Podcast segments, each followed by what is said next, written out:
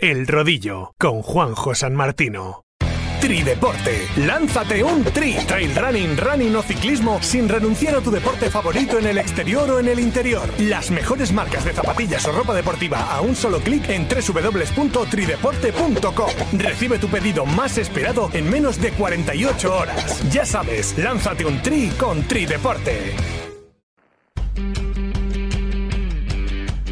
Tertulia en el rodillo.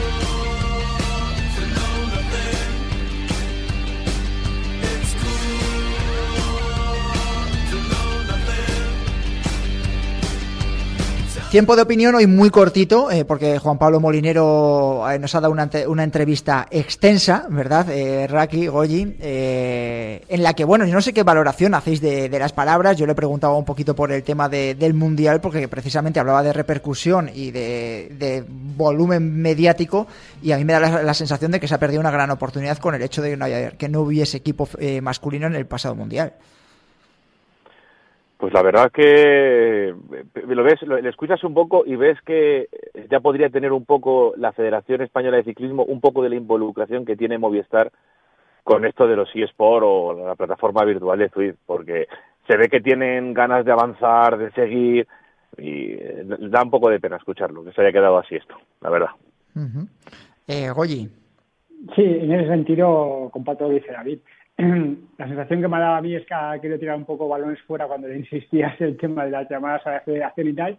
Y otra parte importante es toda la información que ha dado y todas esas ganas de seguir avanzando en esto de los eSports y parecerse más eso, dejar de ser un simulador a parecer más a un eSport y ser un poquito más arcade, más jugable y que enganche más a la gente. Entonces, en ese sentido, está muy bien que la gente empiece a ver a los participantes en una pequeña pantalla, no solo ver un avatar, o sea, una pequeña webcam, un salón donde puedan practicar y creo que va encaminado a eso y muy buena iniciativa en ese sentido. Y es que no es casualidad, Goyo, ¿eh? porque eh, Swift siempre ha, apostado más por, eh, digamos, por el juego en sí que en ser una plataforma de ciclismo virtual que además se fue desmarcando poco a poco y al final es que es un juego. Mm. Bueno, nosotros lo sabemos, ¿eh? cuando hacemos emisiones, las carreras que tienen más emisiones es cuando hay una pequeña webcam y se ve al tío que está sufriendo ahí en su casa. Eso En tu caso, ¿verdad? Sobre todo en tu caso. Sí, sí, sí, sí, sí, en mi caso, sí. Yo estoy enamorado de un chino, siempre lo digo. ¿Por qué? A ver, cuéntanos eso. Hay en, en YouTube hay un chino que sube auténticas eh, atrocidades encima de la bicicleta porque el hombre sufre a, una intensidad máxima y se le ve sufrir, da igual que gane, que pierda, celebra y hace dedicatorias como si fuera Paul Pogba, eh, le ves pegar manotazos, insultar a sus contrincantes, es un auténtico espectáculo.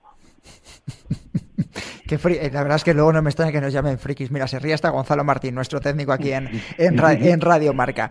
Eh, la otra lectura es que me ha gustado mucho la pregunta que le has hecho, Goyo, relacionada con cuándo abren las puertas ¿no? del Movistar y Team, porque me imagino que a raíz de todo lo que ha movido este año, hay muchos jugadores, muchos eh, corredores virtuales que estáis o hay gente interesada ¿no? y que puede aspirar a, enfundarse el maillot virtual del Movistar. Claro, claro, es que es un, es un caramelito, ¿eh? Y claro, hay gente que está esperando diciendo, hace un año que fueron, pues a lo mejor vuelven a abrir las inscripciones en la Challenge o Qualifying Series que, que se hicieron, la verdad, y que fue un formato que, que lo bordaron en ese sentido. Eso, es que Miguel y Miana son dos colonizadores, son, les dieron un caramelito, pero es que eres una bolsa. Ahora es, ahora es mucho más grande. Ya se ha visto en este año el, recorrido y la repercusión que ha tenido y va más. Eh, antes de que escuchemos una cosita, os quería preguntar un poco pequeño balance ¿no? de las ZRL. Precisamente eh, el hecho mm, de, que Miguel haya participado en la primera división, ¿no? del nivel más alto que hay ahora mismo a nivel eh, mundial. Yo no sé si consideráis que este es el formato, ¿no? porque cuando más relevante para dar eh, relevancia a Sweet o al ciclismo virtual cuando precisamente Juan Pablo nos ha hablado de que va a haber un cambio ¿no? o una renovación a este nivel dentro de los eSports de, ciclismo. Yo creo que necesita una renovación, yo, porque es para mí la CTRL es un tipo de carrera muy específica que beneficia a un tipo de ciclista virtual muy específico y creo que hay diferentes carreras que no se tocan en este en este tipo de competición. Sí, las de larga distancia, ¿no? A lo mejor. Pero, el, formato que ha conseguido VTRL, que es la que organiza la Quick Racing League, la verdad es que dio en el clavo porque es lo que más suele llenar a la gente, el poder eh, formar parte de un equipo y tu actuación individual que sume para el equipo. Eso crea una, implicación y un vínculo entre el propio equipo eh, que es lo que engancha de las ZRL. Nosotros tenemos como 12 o 13 equipos y luego esos pequeños subgrupos que se hacen en el grupo grande de PetaZ es lo que va creando esa hermandad o esa cohesión grupal. Em, ¿Algo a destacar? Goyo, tú que has estado analizando muchas las distintas categorías, ¿te ha llamado algo la atención con respecto a la primera temporada?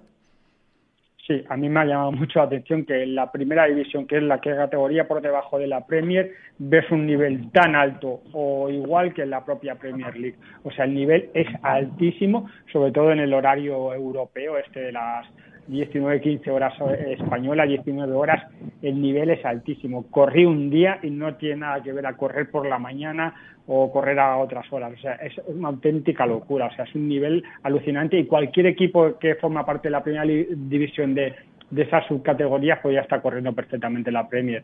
Y en la Premier pues tenemos a los mejores corredores que por lo menos un 70%, 80% son los que han corrido el Mundial. Eh, os voy a poner un audio a ver qué os parece y hacerse una valoración porque está creando bastante revuelo a nivel de suite, incluso coleando a, nivel del mundial. Vamos a escucharlo. A todos los uh, las gente, la gente en uh, Rusia um, uh, suf sufrían las consecuencias. Ajá.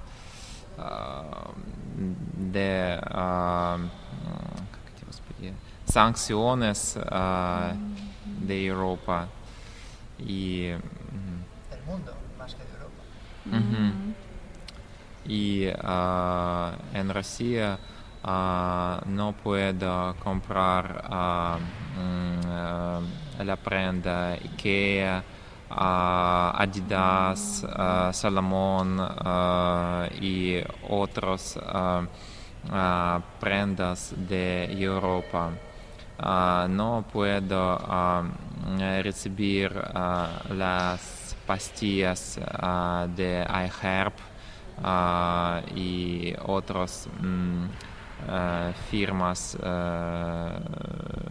bien firmas de Europa. Uh... No puede nada. Es, es muy triste. Escuchábamos a Sergei Nalkin, eh, corredor eh, ruso, que además forma parte de un proyecto que se llama Trail Running School en San Petersburgo, eh, en el que hay bastantes corredores rusos que ahora mismo no pueden entrenar o hacer deporte de otra manera porque hay nieve. Y entonces aprovechan Sweet para dar rienda suelta a, sus entrenamientos. durante las últimas semanas, a raíz de, la invasión de, Ucrania a Rusia, ha habido muchas voces que se han alzado dentro de, de pidiendo a la plataforma, que recordad que es de origen estadounidense, que vete la participación de los eh, corredores rusos. También se ha llenado de solidaridad y muchos corredores se han puesto la bandera ucraniana en una clara occidentalización ¿no? de lo que puede ser SWIFT, pese a que en otras partes del planeta a lo mejor entiendan menos el, conflicto bélico eh, que está asolando el este de Europa. Eh, no sé cómo percibís el, que hubiese un posible veto, Goyo. es, es complicado, ¿eh? porque eh, los corredores rusos suelen ser corredores amateurs, o sea, son corredores del, día a día, que, poco tienen que ver con los estamentos políticos del, propio país. Eh, creo que en, en Swift se abrió un foro de, vetar las banderas rusas y bielorrusas eh, como método de, protesta ante, ante esta invasión rusa a Ucrania. Es que luego otra cosa es cómo pueden saber que un corredor es, ruso, porque te puedes poner una banderita, pero no quiere decir que estés, que tengas esa nacionalidad. No sé, es, es muy complejo el tema. No sé qué piensa David en ese sentido. Para mí es, su, es una opinión un poco personal, pero para mí pagan justos por pecadores. Incluso te diría que dentro de Petaceta, como tenemos varios corredores rusos, nos toca un poco la fibra y a mí me da, me da penita, la verdad. Vamos, que sois partidarios de que no hubiese ningún tipo de veto. Eh, os entiendo, o interpreto de por vuestras palabras, sobre todo por la tuya, David. Yo sí, yo sí, yo por mi parte sí. Yo que creo que no, eh, no tienen ¿qué culpa tienen ellos? ¿Entendéis lo que está pasando a lo mejor en el mundo del ciclismo? Que ya ha habido eh, levantamiento de voz, ¿no? Con respecto a los corredores rusos, incluso prohibiciones, claro, participación de escuadras rusas. Sí, sí, Eso es, es, que, perdona, Goyo.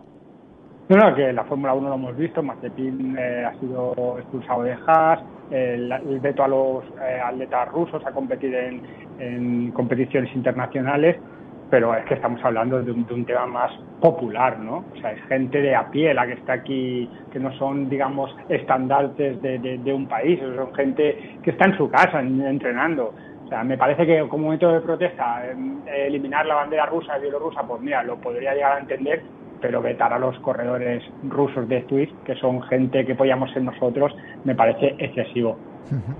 Perfecto, nos quedamos sin tiempo. Eh, muchísimas gracias, Goyo Jurado, David Alcón, por haber estado eh, un miércoles más en el rodillo y nos escuchamos la semana que viene. Cuidarse mucho, ¿eh?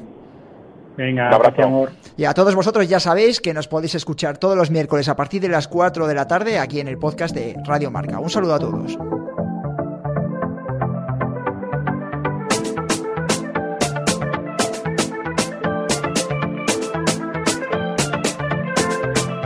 Bambini giocano in strada, sognando Messi e Neymar, correndo dietro a un pallone, in fuga dalla realtà.